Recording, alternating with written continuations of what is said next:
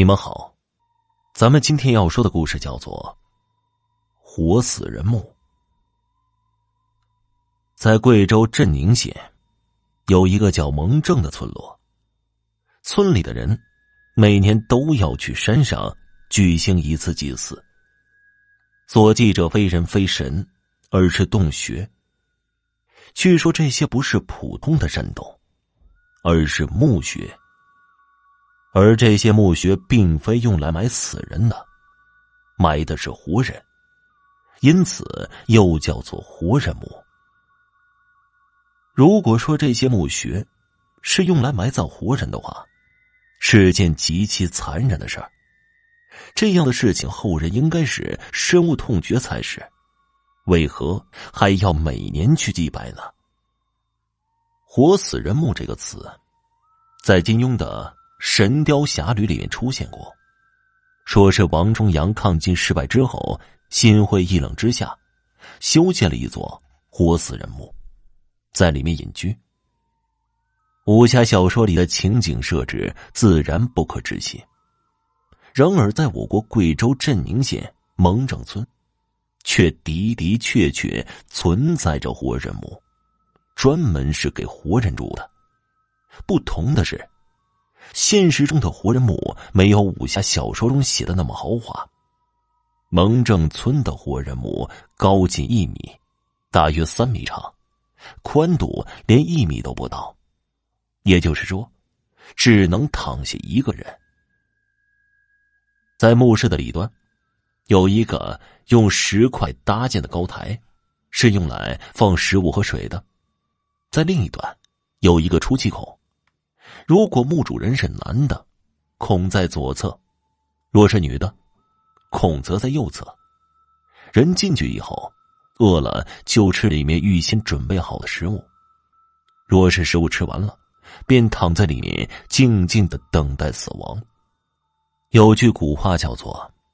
人非草木，孰能无情？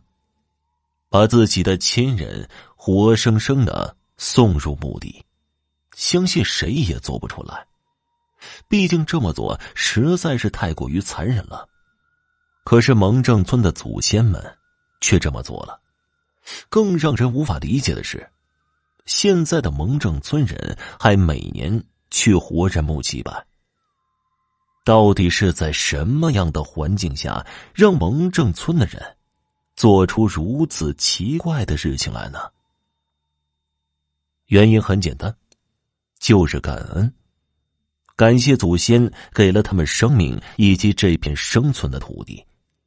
蒙正村是一个苗族居住的自然村落，周围被群山环绕着，所居住的村民以苗族为主。村子不大，但活人墓却很多，足有上千座。据当地的村民讲，每年农历的正月初三是他们的望山节，二月十二是烛王节，是蒙正苗族十分重大的两个节庆。每年在节庆的当日，十里八乡的蒙正人都会从四面八方赶过来，去山上的活人墓祭拜。祭祀活人墓的目的，就是祭祖。蒙正苗族不信神，只敬奉他们的祖先烛王。望山节和烛王节，都是为祭祀祖先而设的节日。说起他们的祖先，这里面还有个故事。这个故事在《后汉书》里面也有记载。说是有一年。一位妇人正在河边洗衣服，忽见一根三节长的竹子顺流而下，飘了过来。那妇人起初并没有去留意，毕竟山中多竹，水里飘根竹子，也并非什么奇怪的事情。可正当妇人再次低头洗衣服的时候，奇怪的事情发生了。那竹子飘到妇人面前就不动了。妇人想把它拨开，没一会儿，它却又飘了过来。妇人深以为奇，正不知如何是好，竹子里面突然传出一阵婴儿的哭声，那哭声十分响亮，绝非幻听。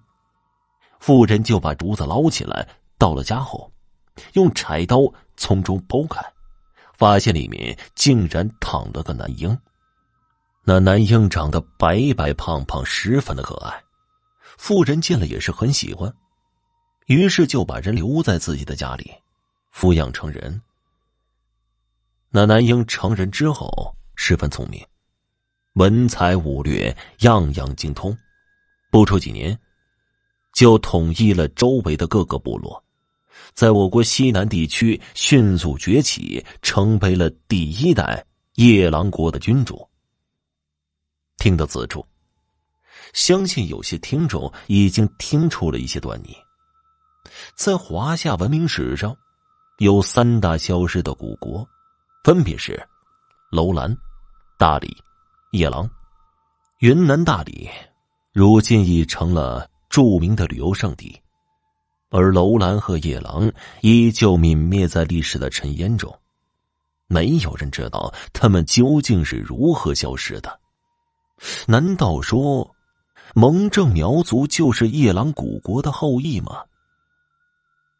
这是一个历史和考古界的重大课题，姑且放下不说了，只说蒙正苗族祭祖一事。只要清楚了祭祖的由来，蒙正苗族是否是夜郎国后裔，也就不说自明了。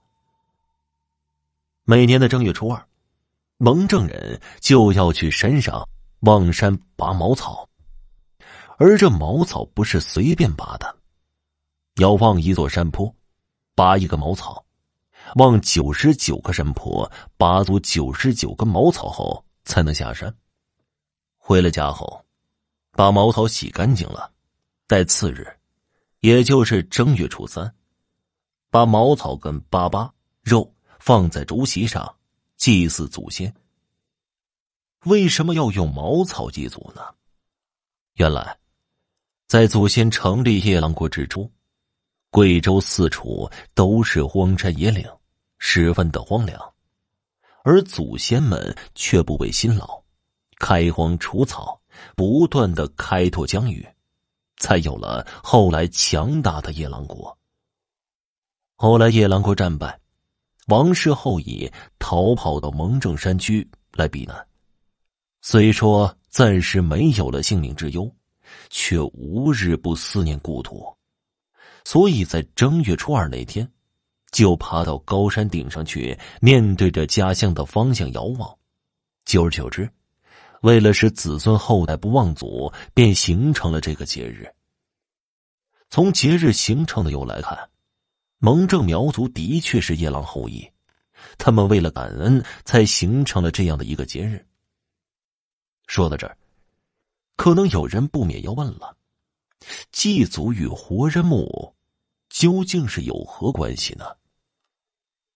据当地的一些老人讲啊，现在社会安定了，已经没有人会在活着的时候在活人墓里面躺。但是在古代，由于战争的原因，很多老人都会去活人墓里等死，这是蒙正人世代传承下来的习俗。因为他们的祖先就是从坟墓里爬出来的。这句话里面有两个问题：一个是，发生了战争就要把自己的亲人送往活人墓吗？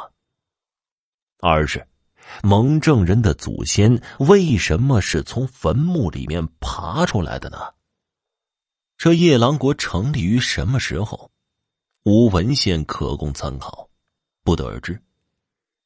最早在历史舞台上亮相是在《史记·西南夷传》里面，其疆域大概包括贵州大部、滇东、贵西北以及湘西小部分地区，在当时的诸多方国里面是比较强大的。汉武帝建元六年，夜郎国与汉朝联兵合击南越，胜利后根据先前的约定。夜郎并入汉朝，夜郎王也得到了应有的封赏，与大理国一样，称王封侯。其实，夜郎周边的小国也纷纷归顺，在汉武帝的统治下，结束了诸侯割据的战乱时代，自此天下太平，各方势力相安无事。到了大约公元前二七年，夜郎与南方的一个小国起了争执。汉朝作为实际统治者，看到这种局面，自然要出了调停，以使双方停止争执。当时的夜郎王叫朱兴，是个十分好强之人。他不服汉朝的调停，坚持要把那个小国给灭了。如此一来，惹怒了汉成帝。既然你不服从管制，那我还要留你做什么呀？命令臧科郡太守陈礼把夜郎王斩杀了。从此之后，三百年基业的夜郎王国就在历史上消失，再也没有出现。这就是夜郎国大概的兴衰史。由于资料太少，所能知道的大概也就这么多了。说完了夜郎国的兴衰史后，我们来正式揭秘活人墓的由来。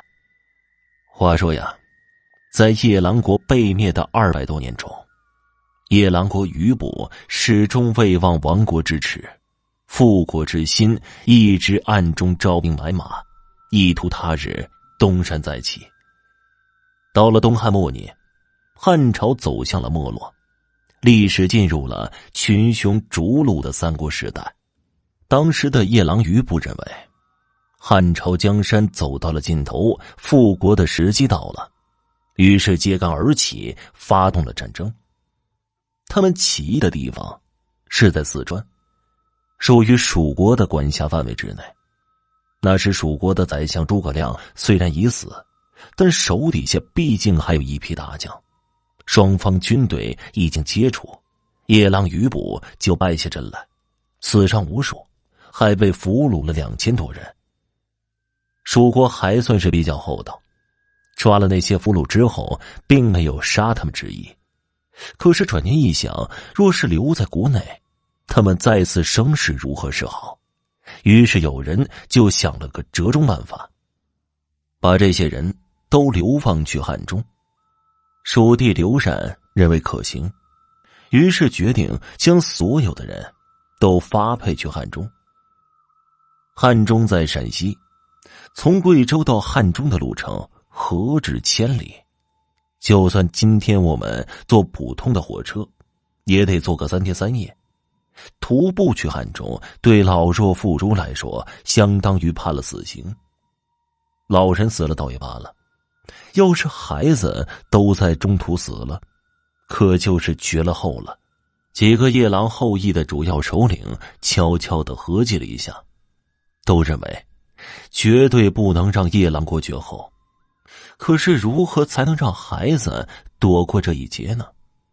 有人想了一条计策，说我们假装有人死了，要修筑一些坟墓，然后让妇孺躲到墓里去。众人均认为唯有此计才能骗过主人，于是招呼大家都去山上修筑坟墓，然后准备了一些粮食。并在墓中留下气孔，让妇孺躲了进去。就这样，那些躲在墓室里的人就成了蒙正苗族的祖先。这些人在蒙正村繁衍生息，一直延续至今。今天的蒙正人不忘祖先恩德，是以每年都要去活人墓前祭拜，以谢前人给予他们的生命。好了。今天的故事就讲完了，感谢收听。